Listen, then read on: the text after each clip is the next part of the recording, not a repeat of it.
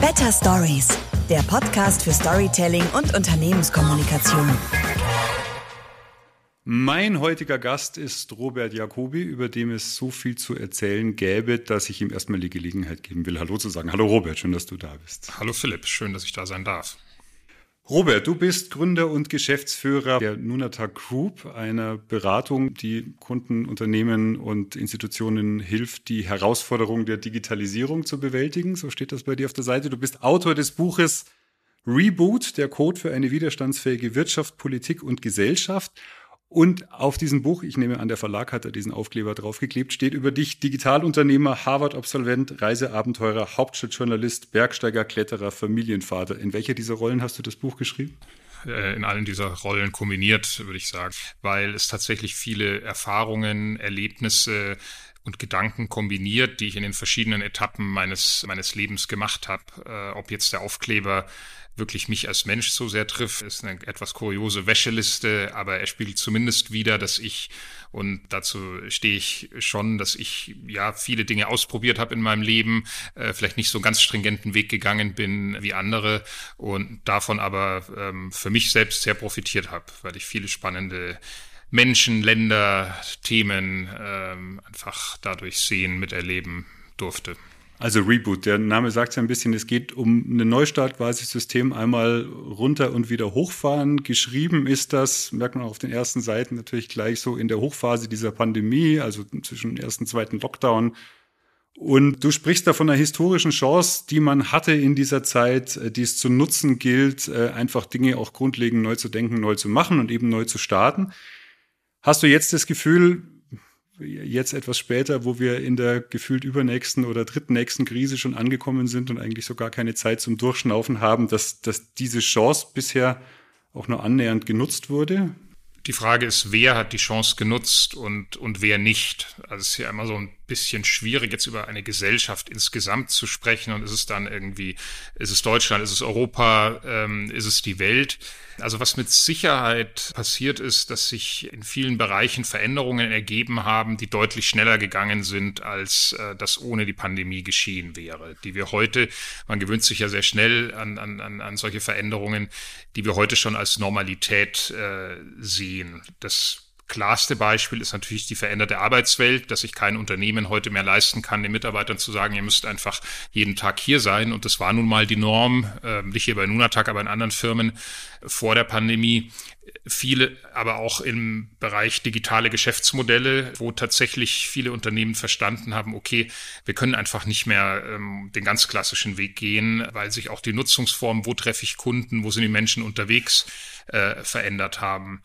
Wenn ich jetzt auf das gesamtgesellschaftliche blicke, würde ich sagen, haben wir diese Chance auf einen Neustart definitiv noch nicht ausreichend äh, genutzt. Und ähm, ich bin momentan schon so ein bisschen, ja, ähm, das kommt natürlich auch durch die Vielzahl an Krisen, die sich abgelöst haben und ablösen, schon ein bisschen enttäuscht, dass diese, ja, ähm, äh, Aufbruchsstimmung, die hätte entstehen können und die auch kurzfristig da war, äh, sehr stark durch ähm, ja, Zukunftsangst, Pessimismus überdeckt wird. Es hat aber auch natürlich externe Gründe dafür. Muss man nicht drüber reden. Also so eine Situation von, von, von einem Krieg, der uns ja allen Angst macht, bis hin auch zu den wirklichen Folgen, die das gerade für Menschen hat, die wirklich einfach für diesen Unterschied macht, ob sie jetzt, das sind ja nun die, die Mehrzahl, ob sie jetzt 100 ähm, Euro mehr oder weniger an ähm, Energiekosten zahlen. Da ist schon schwierig dann natürlich zu sagen, okay, wir wollen positive Veränderungen umsetzen, antreiben. Ist halt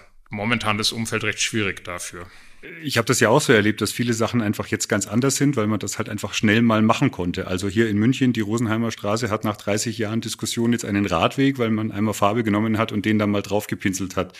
Man merkt, man muss mit dem öffentlichen Raum auch, oder man kann mit öffentlichen Raum auch andere Dinge machen, aus nur Autos abstellen, weil man da einfach mal ein paar Parkverbotsschilder aufgestellt hat und den Gaststätten erlaubt hat, sich da zu erweitern. Die Arbeitswelt hast du angesprochen. Das sind aber alles Dinge, die man relativ schnell mal ausprobieren kann und die man natürlich gut ausprobieren kann in so einer außergewöhnlichen Sondersituation.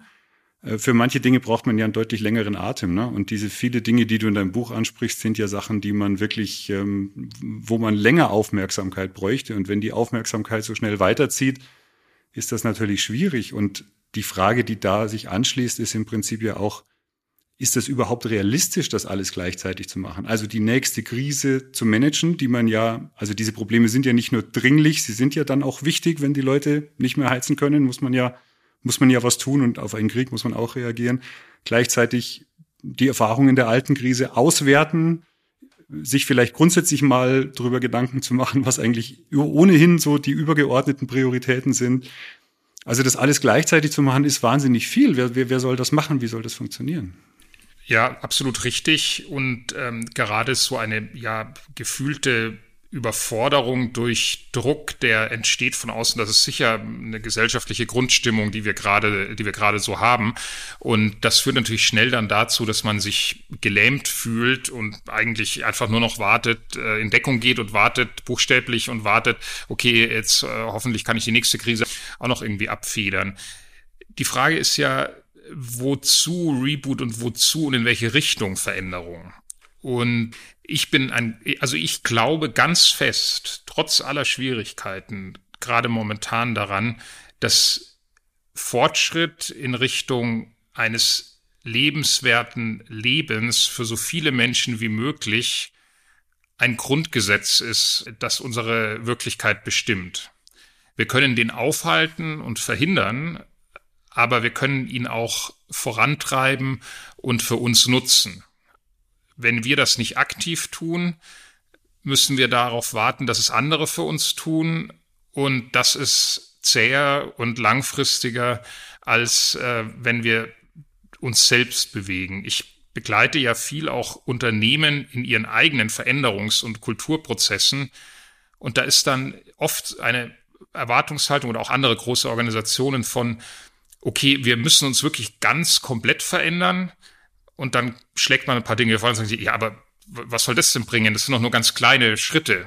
So und ähm, insofern das, was du genannt hast an Beispielen, äh, sowas, was sich zum Beispiel in den großen Städten verändert hat ähm, oder auch in, der, in dem Gesundheitssystem, wo er tatsächlich auch eine Beschleunigung in Sachen digital gegeben hat. Genau die Vielzahl der kleinen Schritte erzeugt die Veränderung. Also die ich sag mal, die großen feuilletonistischen Beiträge oder Talkshow-Kommentare oder auch Bücher, um mich da auch mit reinzunehmen, die über große Fortschrittsszenarien sprechen, die bewirken nicht mehr, als einfach vielleicht den, dem einen oder anderen einen Denkanstoß zu geben. Aber das, was wirklich ähm, äh, für, für Fortschritt sorgt, äh, in Richtung mehr Nachhaltigkeit, tatsächlich auch in Richtung mehr Digitalisierung, in Richtung ähm, auch äh, Wohlstand, die entstehen durch konkrete Veränderungsschritte, die für alle sichtbar sind, sich dann auswirken, wieder zur nächsten Veränderung führen. Im Grunde so in, in einer in kleinen, kleinen, aber doch wichtigen, äh, wichtigen Schritten. Du schreibst ja in dem Buch auch selber am Ende, wir sollten jetzt nicht wieder in das verfallen, was wir immer machen, wenn wir uns Neujahrsvorsätze vornehmen. Also es ist, ist ja schon, also dann quasi wieder die Mühen des Alltags, all das vergessen, was man sich so vorgenommen hat. Und es ist ja schon natürlich reizvoll, in so einer großen Krise zu sagen, jetzt ist doch mal die Chance, jetzt können wir da was bewegen. Und ich finde das eben kommunikativ auch spannend. Also wenn wir große Veränderungsprozesse haben, liegt natürlich immer nahe zu sagen, so jetzt, jetzt haben wir doch mal, jetzt ist die Chance, alles neu zu machen. Und, und das fühlt sich in dem Moment gut an, birgt aber natürlich dann die Gefahr, wenn ich das so aufgeladen habe und so kommuniziert habe, dass ich dann ein halbes Jahr später an der nächsten Baustelle bin und dieser ganze Schwung eigentlich vergessen ist, die Aufmerksamkeit ist woanders und dann kriege ich die Unterstützung nicht mehr, die ich bräuchte für diese Veränderungsprozesse. Ja, bin ich absolut bei dir. Äh, trotzdem braucht man natürlich schon, ähm, damit sich, ja, damit Strukturen sich verändern und Denkweisen, brauche ich natürlich schon eine Art irgendwie Vision oder, oder, oder Leitbild dafür. Um in wieder vielleicht in den Unternehmenskontext zu gehen, ist genau jetzt die Herausforderung. Also das, was wir machen an Veränderungen, ist ja immer auch Kommunikation. Ja, das heißt, genau das, was du gerade sagst, denken wir auch immer mit in dem, was wir tun. Und jetzt äh, bin ich zum Beispiel nächste Woche, bin ich beim äh, globalen Management-Meeting im Ausland von einem großen Unternehmen und da haben wir im Grunde die ganze Woche jetzt die Diskussion geführt. Da gibt's uns als Transformationsberater, da gibt es dann natürlich den Vorstand, da gibt es eine eigene Kommunikation, da gibt es die Kommunikationsabteilung, deren Agentur wie man das hinbekommt, dass man einerseits schon für positive Aufbruchstimmung irgendwie sorgt, weil man braucht ja nicht sich irgendwo treffen, wenn man dann nur schlechte Laune verbreitet, aber zugleich das auf eine Art und Weise tut, die auf die Realitäten eingeht und die auch ähm, stimmig ist mit dem Bewusstsein der Leute, die dann da als Teilnehmer sind, dass die Zeiten äh, speziell auch in der Firma eher schlechter werden als besser. das gilt ja auch für jeden von uns, also quasi sich das ähm, Handeln und äh, den, den Mut zum Handeln zu bewahren, trotz des schwierigen Umfeldes, das auch in einem gesetzten Rahmen zu tun, aber sich dabei nicht zu verlieren in irgendwelchen wolkigen äh, Skizzen, die letztlich fernab der Realität sind. Das ist, äh, das ist sicher das Wichtige und auch, auch jetzt, wenn man in Richtung Führung, Leadership denkt,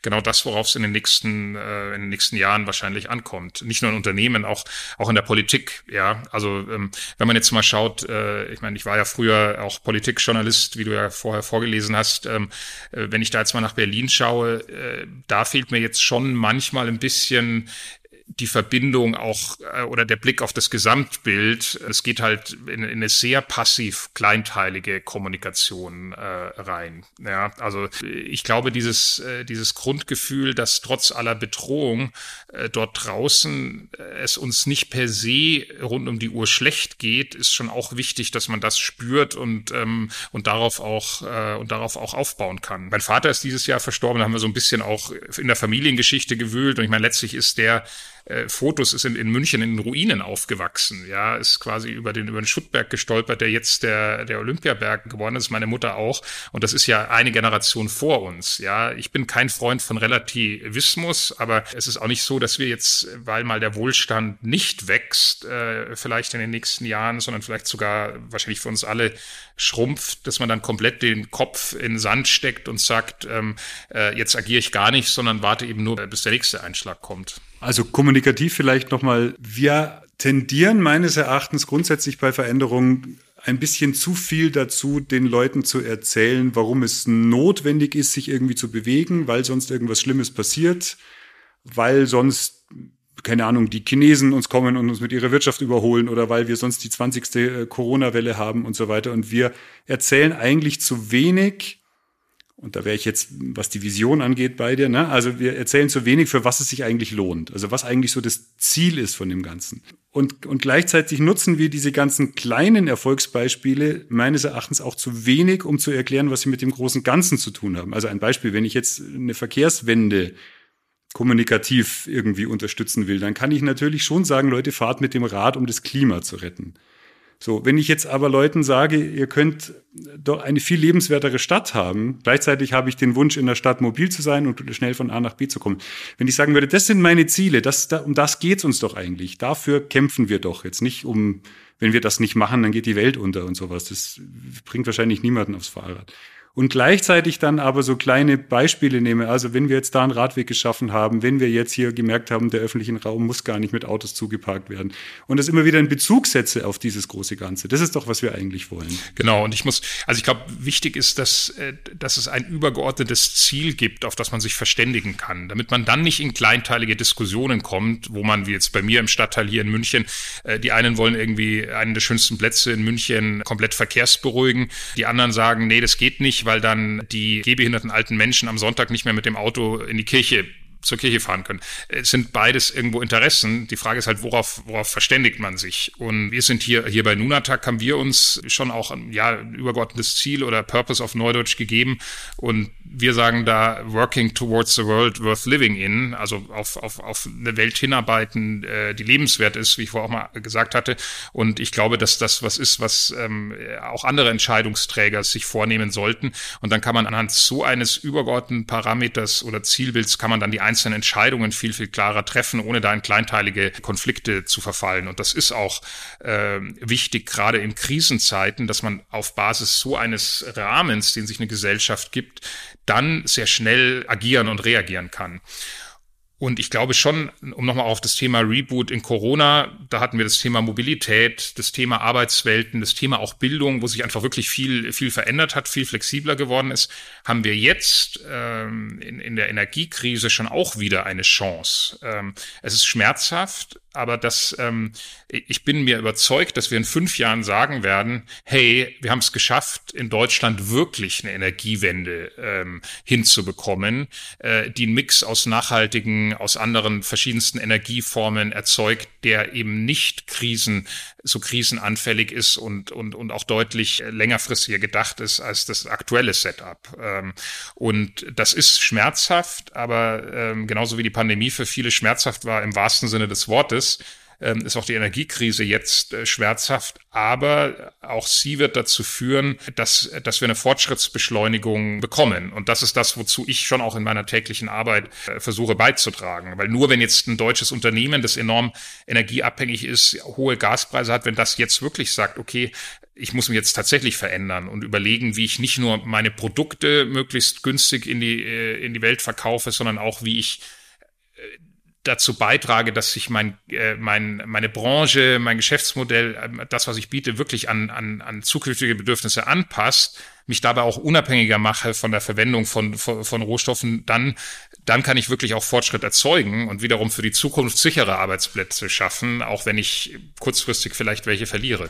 Warum ist das so schwer, in der Kommunikation diese positiven Beispiele so in den Vordergrund zu rücken. Selbst ihr habt auf eurer Seite oder, oder in deinem Buch habe ich es, glaube ich, gelesen, ihr schreibt, Nunatak hilft Unternehmen und Institutionen, die Herausforderungen der Digitalisierung zu meistern. Ich habe mich gefragt, warum steht da nicht die Chancen zu nutzen?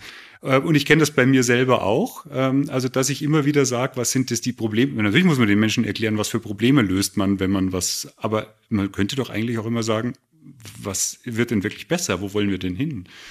Absolut richtig. Um mal bei dem Thema Digitalisierung zu bleiben, ähm, ja, Chancen nutzen ist der bessere Ausdruck. Äh, ich finde auch Herausforderung an sich gar nicht unbedingt negativ, weil eine Herausforderung ist ja erstmal ja wie eine Aufforderung, äh, sich zu verändern.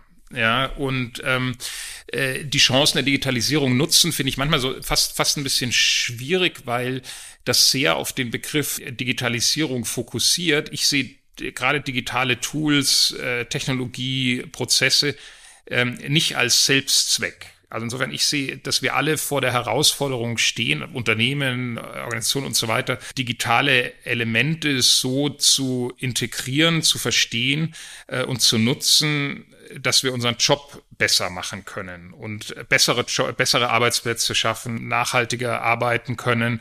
Und ähm, da ist es, fällt es tatsächlich manchen schwer. Insofern ist es schon eine Herausforderung, wirklich konsequent auf digitale äh, Methoden, Tools zu setzen, was einfach bis heute da Berührungsängste gibt und auch einfach gerade bei den Entscheidungsträgern, die ja heute ähm, äh, an, an den Hebeln sitzen, eben auch ein, bis immer noch fehlendes Wissen und, ähm, äh, und so weiter. Deshalb ist da, glaube ich, schon ein Handlungsappell wichtig.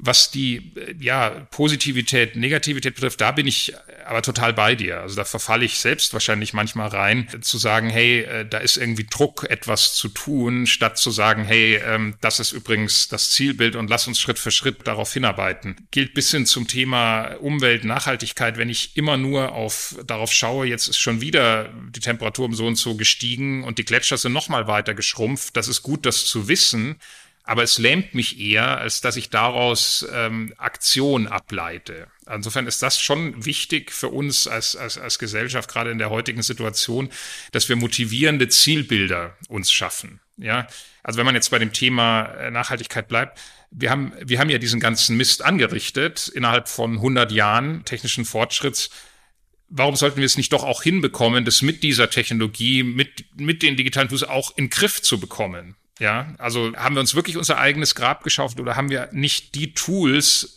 in der, in der Hand, was wir bräuchten, um jetzt die Entwicklung bewältigen zu können, die wir selbst geschaffen haben. Ich würde das der Menschheit zutrauen. Also ich meine, wenn die Menschheit alles bewiesen hat in ihrer Geschichte, dass sie irgendwie ihren, ihren Mist, den sie sich selber, äh, den, also ihren Misthaufen, den sie selber äh, erzeugt, dann doch auch wieder abzutragen und dann wiederum auf die nächste Ebene zu kommen. Ja, ich glaube, dass dieses, wir müssen uns vor irgendwas schützen, äh, das funktioniert kurzfristig natürlich. Ne? Also wir haben jetzt, keine Ahnung, ein neuartiges Virus seit einer Woche und dann bleiben wir alle mal zu Hause, weil da geht's wirklich um die Vermeidung von Ansteckung von irgendwas, trägt aber halt nicht lange. Und diese Dinge, die man sehr lange machen muss, äh, da will man, da sieht man ja jetzt, ne? kein Mensch hat mehr Bock, irgendeine Herbstwelle im Jahr 2022 zu vermeiden, weil einfach niemand mehr mag. Also wenn man den Leuten dann nicht erklärt, was ist denn das für was sich wirklich zu kämpfen lohnt. Ich glaube, es würde genug Sachen geben. Also natürlich kann man jetzt die Klimaerwärmung nicht auf den vorindustriellen Standen zurückdrehen. Und natürlich geht es da um Vermeidung von noch mehr, als, als jetzt ohnehin schon passiert.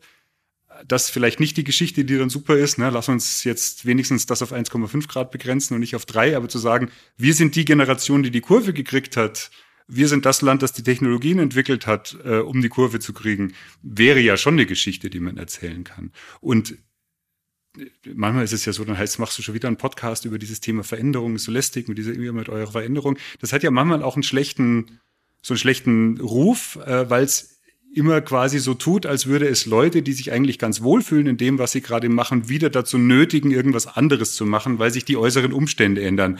Und wenn ich den Menschen aber sage, passt mal auf, wenn ihr mit irgendwas nicht zufrieden seid und der Meinung seid, es ginge besser, dann braucht ihr Veränderung. Also es geht ja, jeder, der was besser machen möchte, braucht Veränderung. Und jeder, der diese Veränderung nicht selber herbeiführen kann, braucht dann entsprechend auch Kommunikation, um andere zu überzeugen. Also von daher ist das ja nichts Böses. Jeder, der irgendwie sagt, irgendwas würde besser gehen, das ist wahrscheinlich jeder von uns, möchte was verändern. Insofern sollte das nicht so einen schlechten Ruf haben. Nee, es hat aber teilweise, ja, kann ich es verstehen, dass es den schlechten Ruf hat, weil oft Appelle zu Veränderungen entweder genutzt werden, um irgendwas zu verschleiern. Ja, man appelliert erst an die Veränderung und sechs Monate später sagt man dann ja und übrigens jetzt müssen wir so ein paar Jobs irgendwie kürzen. Ich habe erst heute ein Interview gelesen mit einem Unternehmensvorstand, äh, der so äh, gefragt wurde, ja, so mit Digitalisierung sind Sie ja doch nicht so weit gekommen. Hat er tatsächlich darauf geantwortet, wie kommen Sie darauf? Wir haben doch in dem, in dem und dem Bereich 30 bis 40 Prozent der Kosten eingespart da dachte ich mir, okay, ist, ist, ist das das, worum es geht bei Digitalisierung? Aus meiner Sicht gar nicht, sondern es ist genau das große Missverständnis und warum Digitalisierung auch, auch oft diskreditiert ist und zu Recht, was verwendet wird als Mittel, um irgendwo Kosten einzusparen und damit komplett die, ähm, die Fantasie fehlt. Warum, warum jetzt bewusst dieses Beispiel? Weil tatsächlich ganz oft Veränderung und Aufbruchstimmung versucht wird zu verbreiten, ohne aber empathisch auf die Leute einzugehen, die davon betroffen sind. Und das führt dann natürlich zu Ablehnung und Widerstand wir sind ja alle in, inhärent eher, wollen uns eigentlich nicht verändern. Ja, oder wir wollen das nur tun, wenn wirklich klar ist, warum und wieso. Einfach nur verändern ist einfach nicht, ähm, äh, wir, wir sind einfach seit, seit ähm, aus der Evolution raus auf Erhalt der Art gepolt und sind auch, ähm, sind auch eher darauf aus, also wir, wir reagieren ja ganz anders auf schlechte Nachrichten als auf gute Nachrichten. Das aktiviert viel mehr Neuronen im, im Gehirn, weil wir gelernt haben, hey, wir müssen uns absichern und, und so. Deshalb funktionieren auch schlechte Nachrichten besser als äh, von der Reichweite Reichweite her ist gute Nachrichten. Ähm, wenn ich, wenn ich, wenn ich Veränderung will, äh, kann ich das nur hinbekommen, wenn ich die Menschen abhole bei ihren Bedürfnissen und bei ihren Gefühlen und nicht einfach mich nur hinstelle und, äh, und, und Appelle und, und, und blumige Ziele in die Luft schreibe. Und wie kann ich das machen? Indem ich klare, logische Argumente vorbringe einerseits auch selbst mich in die Gleichung einbeziehe und sage, übrigens, ich mache auch das und das jetzt anders als ähm, Manager, als äh, Unternehmer, als Politiker, als ähm, Behördenchef, weil ich verstanden habe, dass nur wenn wir uns gemeinsam in die Richtung bewegen, dass dann wirklich etwas sich ändert und, und, und, und auch wirklich dauerhaft nachhaltig verändert was schon bleibt von, von diesem Reboot ähm, oder, oder dieser Stimmung, die es teilweise ja gab rund um die Pandemie, das unter, also gerade in größeren Unternehmen kann man sich inzwischen nicht mehr als verantwortlicher Manager verstecken hinter, wir haben das ja schon immer so gemacht und äh, wir waren so lange erfolgreich, warum sollen wir jetzt auf einmal so das Kind mit dem Bade ausschütten, sondern dass, dass man wirklich Strukturen verändern muss, flexibler machen muss, agiler auf Veränderungen reagieren, dass man dafür ähm, das Denken in Silos aufbrechen muss. Das ist bis heute ist ja ein Klischee, aber das bis heute einfach in vielen großen Organisationen immer noch vorherrscht, dass man auch schauen muss, dass man die Leute, die Mitarbeiter nicht nur einfach betrachtet als, okay, das soll man bitte seinen Job machen, damit unterm Strich das rauskommt, was ich mir erwarte, sondern in die Leute investieren muss, ähm, sie ausbilden muss, laufend, ähm, Themen wie, äh, wie, wie Learning-Strukturen schaffen. Das ist schon angekommen auf den Vorstandsebenen und nicht nur in den Bereichen wie HR oder so, die die Themen eh auf der Agenda haben. Das hat schon ein kultureller Wandel, der, der, der fängt da an. Der muss aber gerade, ich finde gerade in Deutschland muss der auch unterfüttert werden. Heute früh mit, äh, habe ich mit der Vorständin geredet, in einer großen deutschen Firma, die ich seit dem Studium kenne. Die hat von ihren Kindern erzählt, die jetzt in der Schule sind und hat gesagt, ja, du mit dem, äh, der eine ist jetzt in der zweiten Klasse und muss irgendwie und muss innerhalb von kürzester Zeit so und so viel Worte lernen aus einer Liste und, und so. Also da herrscht jetzt schon ein klarer Leistungsdruck in, in, in eine vordefinierte Aufgabe hinein. Und wenn wir natürlich so weiterhin unsere Kinder erziehen, dann müssen wir uns nicht wundern, wenn daraus teilweise zumindest Menschen entstehen, die einfach eher Dienst nach Vorschrift machen und im Kasten so und so ähm, eben das Ziel Y erfüllen und das äh, alles ist. Ja, aber das brauch, wir brauchen Problemlösungskompetenz und nicht Reproduktionskompetenz. Ja. Du hast vorhin gerade gesagt, wir müssen die Menschen mitnehmen bei Veränderungen, denen das erklären. Also ich habe sagen wir mal, 95 Prozent der Veränderungsprojekte, die ich kommunikativ begleite, sind nicht so, dass sich das Unternehmen verändert und Menschen dann ihren Job verlieren, sondern meistens ist es so, dass es einen klaren Vorteil gibt, für diese Mitarbeiterinnen und Mitarbeiter, die mit anderen IT-Tools arbeiten sollen, die andere Prozesse nehmen sollen. Das ist nicht immer so, dass das von Anfang an gut funktioniert, weil diese neuen IT-Tools von mir aus eine furchtbare Oberfläche haben und kaum bedienbar sind oder so und man das halt nach und nach erst verbessern muss. Also es geht jetzt nicht ohne Investitionen und ohne Leiden, diese Veränderung, das mag schon sein. Aber grundsätzlich könnte man denen problemlos erzählen, was sie selbst davon haben. Also man müsste überhaupt nicht dieses Narrativ haben, wenn wir uns nicht bewegen, dann machen, überholen uns die anderen, dann verlieren wir Marktanteile. Also, aber die haben selber ganz klare Vorteile. Sie können sich, also bei Digitalisierung ist ja oft dieses Potenzial entfalten. Ne? Sie können sich mehr auf, auf, auf das konzentrieren, was sie eigentlich können. Sie haben weniger äh, Zeitverlust durch Suche nach Informationen, nach suchen, sind es die richtigen und verlässlichen Informationen und so weiter. Das könnte man alles erzählen. Also es gibt natürlich diese Veränderungsprozesse, wo man den Leuten wirklich was zumutet. Aber mir wird es ja schon reichen, wenn all diese Fälle, wo man eigentlich eine Story erzählen könnte, wo man sagt, ihr Leute, ihr habt einen ganz klaren Vorteil, natürlich mit einer gewissen Investition verbunden, wenn man das zumindest mal ordentlich erzählen würde und mal irgendwie sagen würde, das bringt's denn euch, nicht uns als Unternehmen, nicht mir als Unternehmer, sondern euch als Anwender, als die, die ihr was anders machen sollt. Ja, nicht nur, nicht nur ihnen erzählen, sondern sie auch spüren lassen.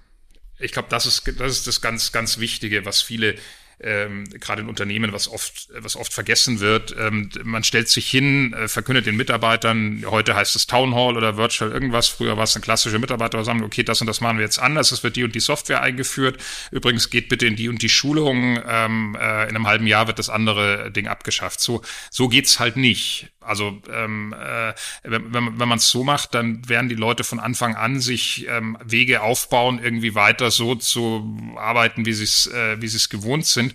Ähm, ich muss viel früher die die Menschen ins aktive Erleben einbeziehen. Ja, und da sind tatsächlich so, auch, auch wenn, wenn die äh, jetzt durch Corona wieder, wo man gedacht hat, vielleicht kommt jetzt der Durchbruch, auch wenn das ganze Thema virtuelle Realität, Metaverse und so weiter natürlich in vielen Dingen ein Hype ist, aber da ergeben sich jetzt schon Möglichkeiten, die ja auch gerade beispielsweise im Gesundheitsbereich oder in der Produktion auch schon eingesetzt werden, dass ich eben nicht anhand von einem trockenen Handbuch irgendwie über Prozesse mich beuge, die ich dann irgendwie sklavisch einhalten soll, sondern dass ich das eher auch mit, miterleben und spüren kann und damit auch wirklich, wirklich lernen. Weil Menschen lernen durch Erfahrung und nicht durch Lesen oder, oder, oder auswendig lernen. Ich brauche eine Basisinformation und dann muss ich die aber nutzen dazu, dass dann äh, das dann anzuwenden. Also da versuche ich auch immer drauf zu achten. Also wir machen ja auch beispielsweise Innovationsprojekte. Äh, wie, wie schaffe ich es, nach bestimmten Kriterien Unternehmen in eine Situation zu bringen,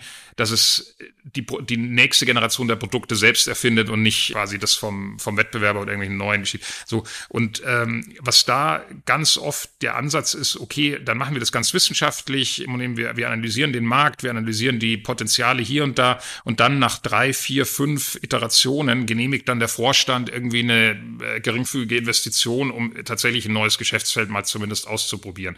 So, dann ist halt wahnsinnig viel Zeit und Energie reingeflossen, aber ich weiß ja immer noch nicht, ob es überhaupt funktioniert oder ob ich überhaupt die ursprünglich das Konzept richtig gedacht war. Und das kann ich eben nur durch, durch das Ausprobieren, Trial-and-Error-Prinzip ähm, äh, hinbekommen. Und ähm, das ist auch was, was, glaube ich, so ein bisschen sich geändert hat, auch in den letzten Jahren, dass man sagt, hey, wir probieren das jetzt einfach mal aus und es ist auch okay, wenn es nicht sozusagen exakt so funktioniert, wie man es irgendwie in der Theorie gesagt hätte, dann muss man es halt ein bisschen anpassen. Also dieses ähm, Lern- und Feedback-Loops, die sind äh, im Management, denke ich, heute akzeptierter, als sie das noch, äh, noch vor ein paar Jahren waren. Und auch so eine gewisse gewisse Risiko, Risikobereitschaft. Und das ist, denke ich, auch wichtig, sich die äh, zu behalten. Ich hätte das Gefühl, dass da noch wahnsinnig viel zu tun ist und ich hätte vor allem das Gefühl, dass da auch äh, kommunikativ noch viel zu tun ist, ähm, dass sehr, sehr viele Menschen überhaupt noch nicht oder es für viele noch total merkwürdig wäre zu sagen, wir haben noch keine Ahnung, wie das genau wirkt. Also wir sprechen ja jetzt Mitte Oktober miteinander und gestern haben sich die Verkehrsminister überlegt, wie viel diese Nachfolge von diesem 9-Euro-Ticket kosten sollte. 49, das weiß ich nicht, ob zur Veröffentlichung dieses Podcasts schon euer Preis gilt, aber so, und dann habe ich gelesen gestern, dieser Startpreis führt zu einem hohen Anteil von Neukunden und hat eine hohe Klimawirkung, heißt es in einem Eckpunktepapier. Ich denke mal, wieso wissen die das? Also wieso kann ich mich oder wieso habe ich als Politikerin oder Politiker immer noch das Gefühl, ich muss jetzt genau wissen, 49 Euro ist der Preis. Punkt. Ja. Wieso können die nicht sagen, wir probieren es jetzt mal mit 49 äh, Euro, wir haben guten Grund zu glauben und wir haben vor allem ein hervorragendes Konzept, um das danach zu testen und anzupassen. Ne, das Richtige, das, das finde ich, ein, äh, find ich ein super Beispiel, weil wenn man jetzt das 9-Euro-Ticket nimmt, ich denke, da gab es sicher Folgen, wo man gesagt hatte, okay, das hat dem nicht so wirklich genutzt. Ja, das ist ja durchaus auch umstritten teilweise. Ähm, aber weil halt jeder mit unterschiedlichen, äh, in unterschiedlichen Faktoren und Werten drauf schaut. Was man da eigentlich machen müsste, ist, dass man sagt, man hat ein komplett flexibles Preismodell, das sich nach Angebot, Nachfrage und Nutzung richtet. Ähm, ich, ich denke, was, ähm, was bis heute ein absolutes Defizit ist auf gesamtgesellschaftlicher Ebene, nicht nur in Deutschland, sondern auch anderswo, dass man das Potenzial an Daten, die eigentlich da wären, um Entscheidungen zu treffen, ähm, viel zu wenig nutzt. Das ist dann letztlich, ist es ein Geschacher ähm, zwischen einzelnen äh, Ministerien, zwischen verschiedensten Staatsebenen, Kommunen, äh, Landkreisen, Ländern. Und letztlich könnte man sehr genau, München hat sowas wie den digitalen Zwilling, kann man ja sehr genau simulieren, was eine bestimmte Entscheidung oder Weichenstellung verursacht. Und das dann aber nicht nur anzuschauen und sagen, wow, wir haben eine tolle Technologie eingeführt, wir haben jetzt einen digitalen Zwilling, sondern das auch wirklich in Entscheidungen die Ergebnisse dann ähm, einzubringen, davon sind wir, davon sind wir noch weit entfernt. Also insofern laufen wir schon weiterhin ähm, in unserem gesellschaftlichen Reifegrad den Potenzialen, die uns die Technologie eigentlich bieten würde, weit hinterher. Und wenn ich es jetzt also nur wirklich von der kommunikativen Seite her betrachte, also was mir abgeht, ist, dass Leute den Mut haben zu sagen, ich weiß es nicht, obwohl ich in Verantwortung bin. Es muss immer jeder so tun, gerade auch in der Politik. Ich habe diese Wahrheit, du hast diese und wir wissen das alles. Ist ja auch blöd, wenn es dann nicht funktioniert dann am Schluss, dann macht man sich auch angreifbar. Zu sagen, ich habe, ich sorge dafür, dass wir von mir aus die Daten so nutzen, dass wir da eine gute Schätzung abgeben können, eine gute erste. Und dann habe ich vor allem ein System, um das anzupassen. In echt kann doch niemand heute die Folgen einer äh, Steuerreform tatsächlich konkret abschätzen. Das ist doch unmöglich. Also, und jeder tut aber so, als wüsste er genau, was passiert, wenn man den Spitzensteuersatz erhöht oder niedriger macht und als wüsste man alle Folgen exakt und jeder weiß, niemand weiß es wirklich. Und warum kann man da nicht das auch zugeben und das dann tatsächlich ausprobieren? Ja, bin ich absolut bei dir. Das ist wieder dieses, ja, dieses, diese menschliche Scheu vor dem, vor dem Ungewissen. Also wir brauchen einfach bestimmte Schablonen, um die Realität irgendwie greifbar zu machen. Und letztlich sind auch Gesetze, Regeln, Normen sind ja nur das. Ja, und natürlich, je schneller aber Veränderung dort draußen passiert, umso geringer ist die Wahrscheinlichkeit oder die Halbwertszeit, die Wahrscheinlichkeit, dass, dass das länger hält oder die Wahrscheinlichkeit, dass eine Methode, die man zum Zeitpunkt X äh, beschlossen hat, äh, zum Zeitpunkt Y immer noch auch nur annähernd das Ziel erreicht, das damit äh, verbunden äh, war. Und im Grunde müsste man tatsächlich in eine Richtung gehen, dass man sagt, okay, wir, äh, wir haben zwei, drei Ansätze, wir probieren die zur gleichen Zeit aus, ähm, so wie das ja in der Software gang und gäbe ist. Äh, AB-Teste, ich probiere den einen äh, Weg, äh, um, um ein Thema zu lösen und ich probiere den anderen Weg und dann schaue ich, welcher, welcher besser funktioniert. Das ist natürlich gerade in unserer Verwaltung ein Denken, das da überhaupt gar nicht äh, verortet ist. Ist natürlich auch klar, weil jeder Angst hat, vor, vor irgendwie haftbar gemacht zu werden. Aber es führt natürlich auch dazu, dass ich äh, nicht, also dass ich, dass ich quasi vorweg Annahmen treffe und keine Konsequenzen daraus ziehe, wenn die dann gar nicht so eintreffen. Weil ich habe ja nicht, äh, ich muss dann irgendwann Jahre später vielleicht wieder ein anderes Gesetz machen, ähm, aber ich habe keinen Trigger zu sagen, okay, nehmen wir mal an, jetzt gibt es das 49-Euro-Ticket und dann, dann wird es eben nicht genutzt, dann gibt es das halt irgendwann äh, nicht mehr, aber es gibt keine Vorkehrung, was denn passiert, wenn man nach zwei, drei Monaten das und das passiert, dann das wird dann wieder komplett neu diskutiert. Ja, das Thema wieder komplett neu aufgerollt, kostet wahnsinnig viel Energie und es fehlt da eben auch dann das übergeordnete Bild, worauf wollen wir eigentlich hin? Welche Art von Mobilität tut uns als Gesellschaft gut? Und aus dem aus, dann, dann aus so einem Modell raus immer mehr Details äh, abzuleiten. Stattdessen diskutieren wir dann eben immer wieder über das Detail. Und ich weiß nicht, wie viele intelligente Menschen sich jetzt in den letzten Wochen darüber Gedanken gemacht haben, wie wir dieses Ticket jetzt kosten sollte. Dabei ist das ja nur eine resultierende, sollte es nur eine resultierende sein von Faktoren, die, ähm, äh, die man beobachten kann. Mir würde an Verlässlichkeit ja reichen, es ist, gibt einen verlässlichen Katalog an Fragen, nach denen das dann evaluiert wird. Also eben nicht, jetzt wird was eingeführt und dann gibt es das halt und in drei Monaten macht es eigentlich keinen Sinn mehr, aber es ist immer noch da, sondern zu sagen, wir probieren das so aus und wenn es nicht funktioniert, machen wir es dann nochmal anders. Ein, ein weiterer Punkt noch, ähm, wenn es um Veränderung geht, also wir haben gesagt, wir müssen natürlich mehr versuchen, positive Zielbilder zu machen, um die Leute zu überzeugen, sie mitzunehmen und so weiter. Ich habe manchmal das Gefühl, dass Veränderung gar nicht daran scheitert, dass die Leute nicht Bock hätten, irgendwas anders zu machen, sondern dass die Gewohnheiten uns so ein bisschen im Weg stehen. Jetzt müssten wir in kommunikativen Maßnahmen nicht vielleicht viel mehr darauf eingehen oder auch so, wie wir Projekte denken, auch tatsächlich Anreiz zu geben, Gewohnheiten zu ändern. Da gibt's ja auch schon viel Forschung dazu, wie man das machen kann. Und das passiert nur sehr punktuell, habe ich das Gefühl. Ja, das, äh, das stimmt mit Sicherheit. Und es geht immer darum, sich quasi psychologisch auszutricksen und den Weg der, der Instant Gratification auf den zu verzichten um dann etwas langfristig Positiveres zu erreichen. Ähm, warum, warum würden viele Leute, wenn jetzt hier Obst liegt und, ähm, äh, und Süßigkeiten, die Süßigkeiten nehmen? Weil der konfektionierte Zucker in den Süßigkeiten viel schneller im Körper ähm, als Energieschub wirkt, als, äh, der, als es in dem Zersetzungsprozess von Rohkost weiter stattfindet. Wenn man das jetzt auf Unternehmensebene bezieht, jeder Manager tut sich viel leichter oder Vorstand, der dem Aufsichtsrat verantwortlich ist, zu sagen, hey, und übrigens, hier haben wir wieder unterm Strich mehr verdient, hier ist es so und so gewachsen, äh, der Markt, ähm, äh, Marktanteil höher, äh, mehr Gewinn und so weiter. Das ist, ah, sagt jeder, ah, super, fühlt, fühlt sich gut an. Zu sagen, hey, wir müssen im nächsten Jahr mal auf zehn Prozent Gewinn verzichten, ähm, damit wir in zehn Jahren doppelt so viel Gewinn machen wie heute, das ist eine viel schwierigere äh, Message, weil eben genau diese Instant Gratification fehlt und es hört sich anstrengend an. Ja, das geht bis hin dazu auch, wie wir uns selbst, das ist Unternehmensmanagement, aber auch wie wir uns selbst managen. Das kennt jeder von uns. Man macht dann im Zweifelsfall im Alltag doch das, was irgendwie dringend und schnell erledigt werden kann, statt sich halt die Ruhe zu nehmen, zu sagen, hey, ich, ich beschäftige jetzt mal mich grundsätzlich mit einem Thema, das ein bisschen langfristiger ist, aber auch wirklich wichtig, ähm, äh, um dann äh, eine positive Veränderung anzustoßen. Führt auch wieder dann zu dem Eingang unseres Gesprächs, dass ich gesagt habe, wie kann ich eigentlich wirklich dauerhafte Veränderungen ähm, anstoßen, indem ich mir eben die Ruhe und Souveränität gönne oder die vermittle und vermittelt bekomme, dass der Raum dafür da ist und es eben nicht nur um den Quick Win und, und, und, und so geht. Ähm, ja, und trotzdem aber auch zu sagen, hey, hier ist auch was, was auf dem Weg dorthin auch eine schnelle Sichtbarkeit bekommt. Also diese Kombination hinzubekommen, das denke ich ist, äh, ist entscheidend. Ja. Ich meine einfach, dass man diese Gratifikation vielleicht einfach ins Hier und Jetzt holt. Also wenn du sagst, wir machen irgendwas, was uns in zehn Jahren irgendwie ähm, den Umsatz sichert, zu sagen, wir haben jetzt so und so viel Prozent dieses, diese Veränderung geschafft und haben damit schon drei Milliarden verdient im Jahr mhm. 2030 oder sowas. Zwischenziele und. Äh, ja, nein, also genau, das ist halt, was hat denn das später für eine Wirkung, dass wir das jetzt schon sehen, dass es eben nicht ja. nur so mühsam ist und dass man das so ein bisschen ins Jetzt holt. Äh, Robert, erzähl ein bisschen, wenn man wer von dir wissen will, man kann erstens natürlich dein Buch lesen, das ist erschienen im Murmann Verlag. Reboot, der Code für eine widerstandsfähige Wirtschaft, Politik und Gesellschaft, das verlinke ich natürlich auch nochmal.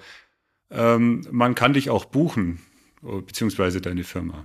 Genau, also wir im, im Grunde, was wir tun, ist äh, vor allem Innovationen und, und Entwicklung neuer Geschäftsfelder für große Unternehmen. Wir machen tatsächlich viel im Bereich äh, Transformation, Change, wie kann ich die Organisation dauerhaft verändern und auch, wie kriege ich vom Markt mit über Datentools, Technologie, gutes Marketing mit, was die Kunden wirklich oder die Menschen dort draußen wirklich brauchen und wollen, um dann wiederum die passende Innovation draufzusetzen. Das ist das, was mich äh, äh, treibt. Also wie gesagt, wirklich Veränderungen im positiven Sinne anzustreben. Digital ist dabei ein Mittel. aber nicht, äh, aber nicht das finale, äh, nicht das finale Ziel. Mir, mich persönlich kann man natürlich auch buchen, wenn man sich mit mir unterhalten will. Ich bin aber hauptsächlich hier eben äh, Unternehmer bei Nunatak. Ansonsten gerne auch auf Social Media Kanälen, LinkedIn vor allem, bin ich jederzeit erreichbar und ansprechbar. Ich werde das alles entsprechend verlinken. Ich bedanke mich sehr herzlich. Es macht Spaß, sich mit dir zu unterhalten und es ist schön zu sehen, dass du, obwohl du so viel mitbekommst, die Hoffnung für diese Welt noch nicht ganz aufgegeben hast. Definitiv nicht. Herzlichen Dank, Robert Jacobi. Danke dir, Philipp, für die guten und spannenden Fragen. Und bei Ihnen, bei euch bedanke ich mich wie immer fürs Zuhören. Wer mal äh, mit mir über diesen oder auch in diesem Podcast sprechen möchte, der kann sich gerne melden unter podcast.better-stories.de. Bis zum nächsten Mal. Better Stories, der Podcast für Storytelling und Unternehmenskommunikation. Von und mit Philipp Goller.